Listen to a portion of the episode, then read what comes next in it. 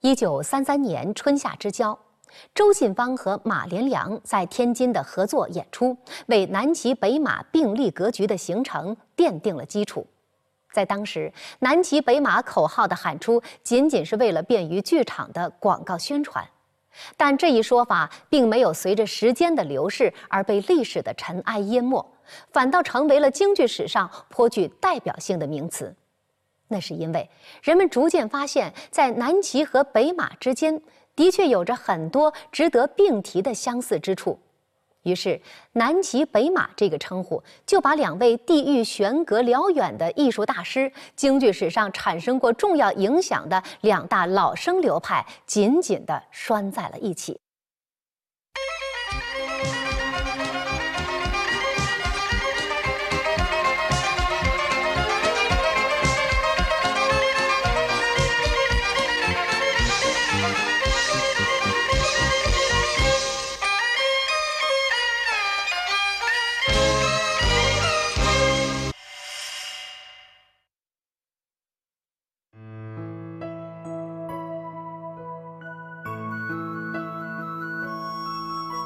他们有很多的共同点，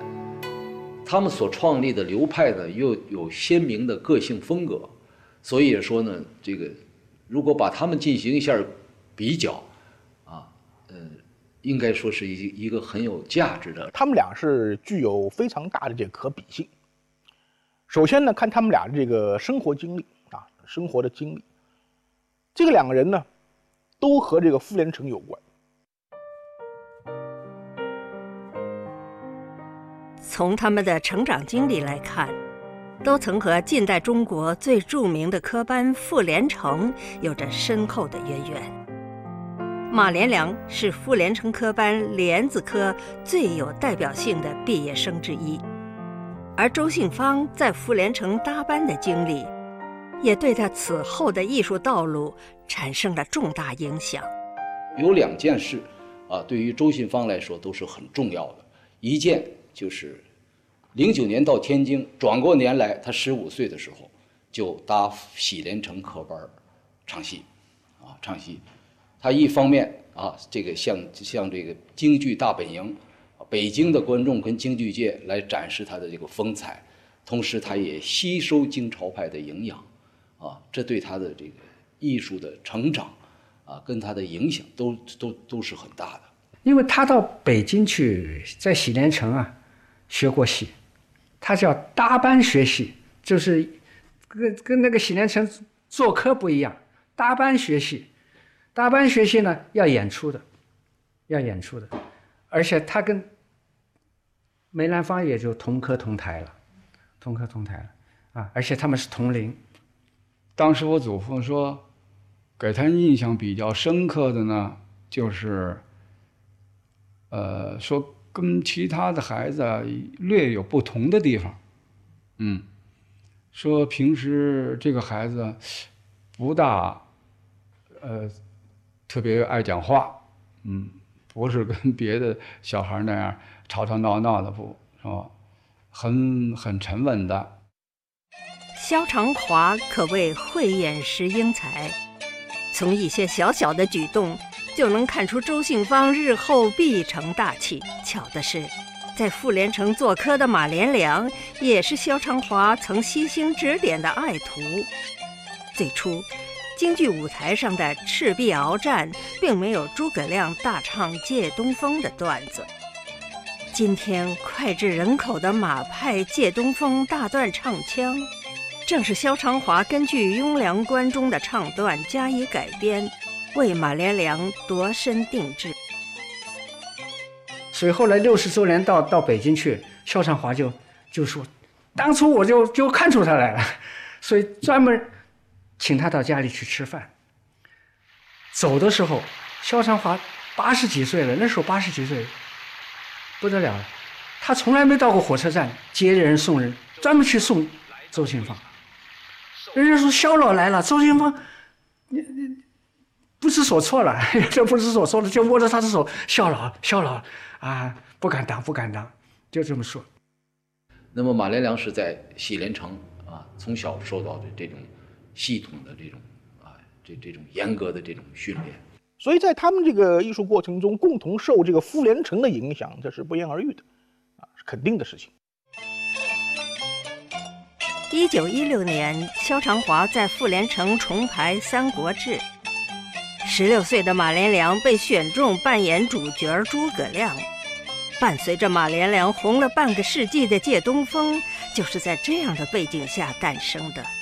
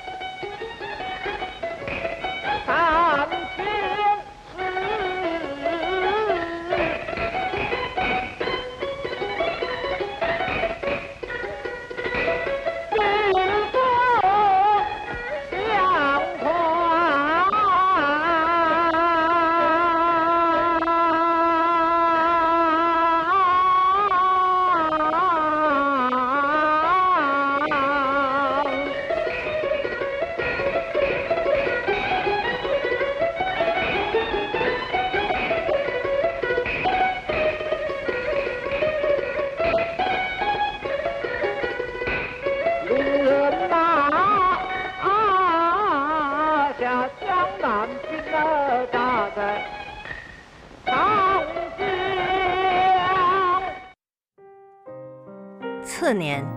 马连良一满出科，走南闯北，二十几岁就开始挑班挂头牌，并于一九三零年组织了著名的扶风社。这与七岁登台的周信芳相比，虽然晚了几步，但在同辈艺人当中，也已经算是年轻有为了。都是青年成名，啊，很年轻的时候，这俩人都成名了。他们两个人都成名早，红得久，啊，呃，成名早，周信芳就不说了，麒麟童，七岁唱娃娃声，啊，这个就出名了，啊，这个然后很快十几岁时候就挂头牌了，啊，然后就组班了。那么马连良虽然不是以童星童龄出名，但是在科班也很早就唱了主演了，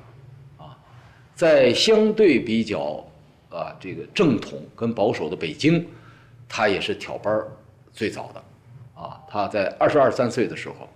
就通过钱金福啊、王长林组班社啊，就开始挑班了。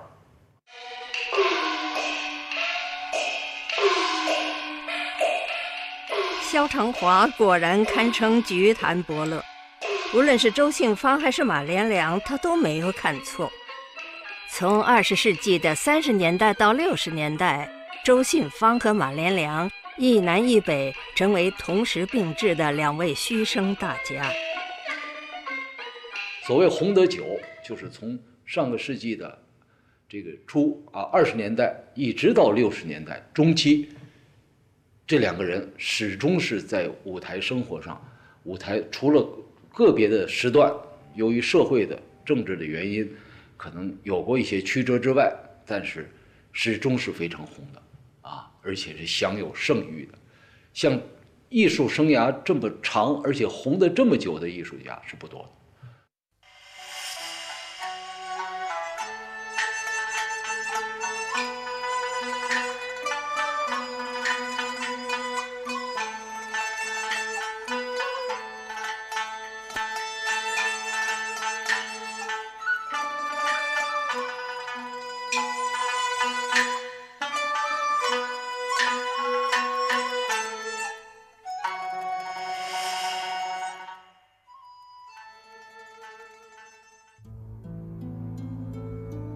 周信芳在表演艺术上深受后三鼎甲之一的孙菊仙的影响，是众所周知的事情。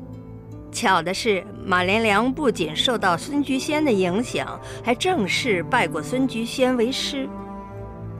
比如其他绝大多数老生演员都不太上演的剧目《四进士》，却是周信芳和马连良共同的代表剧目。这就是他们都曾深受孙菊仙影响的重要表现。因为四进士这出戏原本就是一出孙派戏。他们两个共同都受到前辈的名角的影响，也有这个共同性。比如这个孙菊仙，马连良是后来是专程去拜了这个孙菊仙。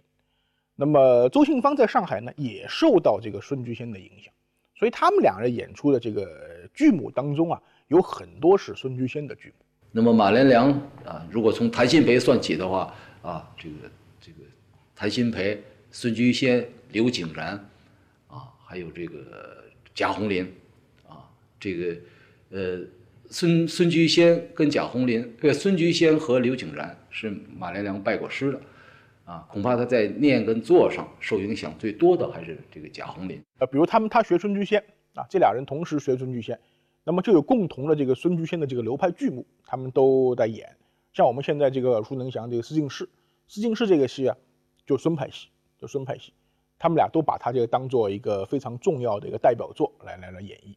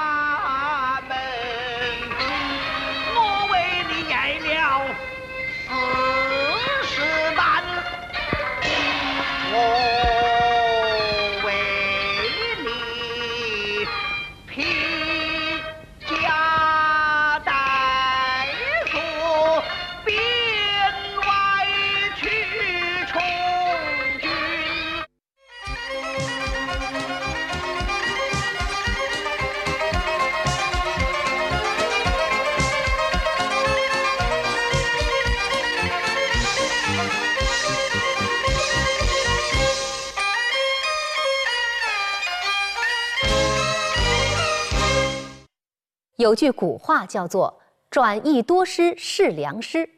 除了孙菊仙之外，周信芳和马连良都还有着广阔的师承背景。这里不得不提的，依旧是当年的灵界大王谭鑫培。谭鑫培以后的演员，很少有不受到谭派表演体系影响的。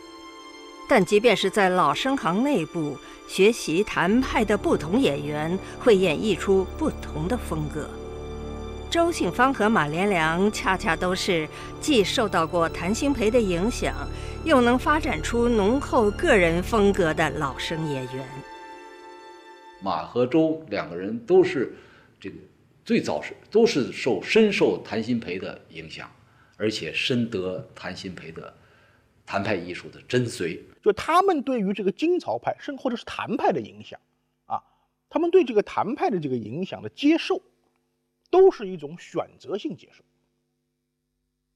这这里边呢，又有一个问题，就是说，第一，他们对谭派早年都以谭派自居。周信芳对谭鑫培的学习，建筑于他自己的文章和回忆。我们甚至可以在齐派打渔杀家的唱念表演中，发现很浓重的谭派风格。马连良是成长在皇城根儿的京剧演员，在谭派艺术风靡海内的时候，也不可能不受到谭鑫培的影响。和许多倾慕谭派艺术的老生演员一样。马连良也经常向谭鑫培在世时的老搭档王瑶卿、钱金福、王长林等前辈请益，学习谭派艺术。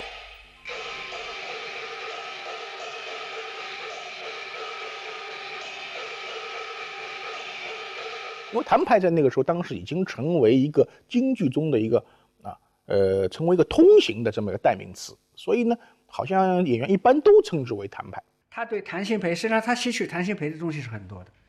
谭鑫培是他的基础，他也自个儿有篇文章也写，他是从他学谭鑫培。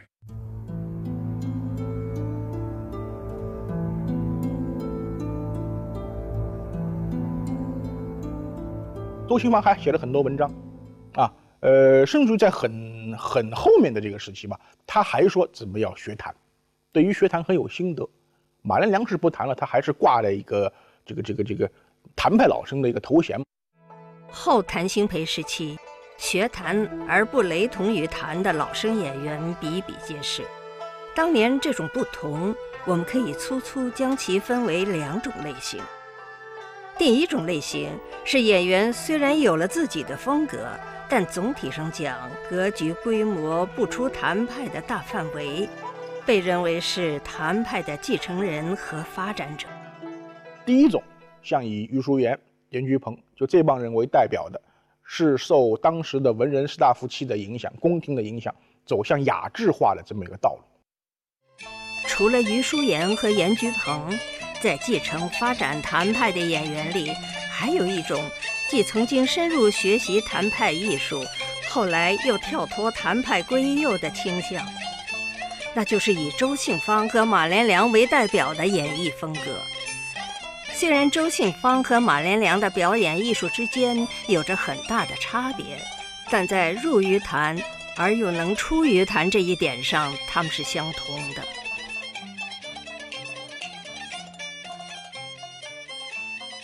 但是老谭本人，他也具有一种平民化的市民化的倾向。那么可以说，马连良和周信芳这两个人，如果受谭的影响的话，他们都是主动的去选择了这个谭鑫培在平民化这个方向上的发展。从他们这个风格上来讲，啊，他们不注重和文人士大夫啊的审美趣味的接轨，而是尽量的去迎合或者说是适应这个市民。他就是演人物，要要性格化。要讲究人物的这个性格，而且要要有生活气息，这一点，他是从谭鑫培那边吸取。同样是受谭鑫培影响，周信芳和马连良明显和余叔岩、严菊鹏有着很大的区别，而周信芳和马连良之间反而有着某种共性。暗示着南骑北马在继承谭派艺术的时候，有着一些共通的过滤和选择标准。但是这两个人的谭派的这个延续啊，好像跟别的演员不一样，跟别的演员不一样。他们两个的走的路，对谭派的风格是有选择的。他的艺术的鉴赏的眼光，尤其对谭鑫培的艺术的见解。跟我们现在一些呃一些所谓理论家的评述不可同日语。就像四进士是骑马两派都曾深受孙菊仙影响的证据一样，周信芳和马连良在继承谭派上也有共同剧目。更能说明南骑北马具有共通性的是，这些剧目恰恰是其他谭派继承者不太上演的。他们有很多共同的剧目，比如谭派剧目，那这个《天雷报》《九更天》，像这这些个戏，《清风亭》啊，这这就就《天雷报》了，就这这这些戏，像这些戏，后来在金朝派大量的谭派演员中都已经不演了，反而转变成了就是马连良和周信芳共同的代表剧。那这是一个非常有意思的话题啊！他们有很多共同的序剧目，像四进士啊，像这个清风亭啊，啊，像什么九更天呐，啊，这个一捧雪啊，啊，这个这个有很多，包括有甘露寺，两个人也都唱的。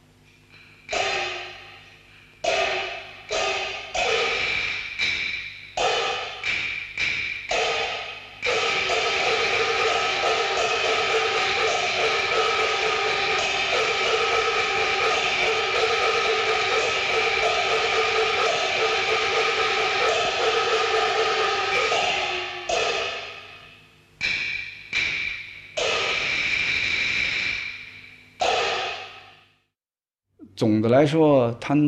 呃二位的这个风格，呃演的戏的路数都是很相近的，呃，包括马先生也是，马大师所演的戏的呃路数，呃这个都是几乎剧目什么的，很多都是演相同的剧目，嗯，但是都各有不同。各具特色，而马和骑是把这样的戏当做他们的流派特征剧目来往下传的。那么，这是他们两个的一个很重要的在艺术上的一个相同点。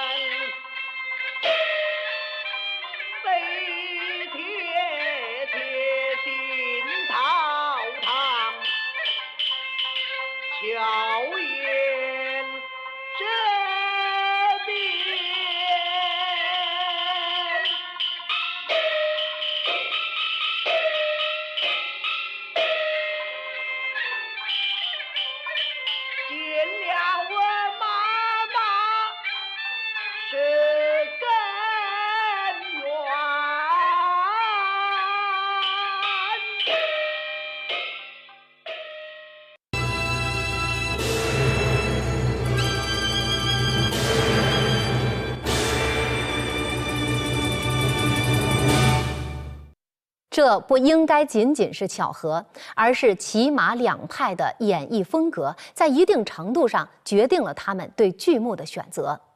清风亭和九更天都是以作念见重的衰派戏，而周信芳和马连良又正好是重视作念的代表演员。同样是看重做工和念白，他们各自演绎出的宋世杰却有风格迥异，存在着不同。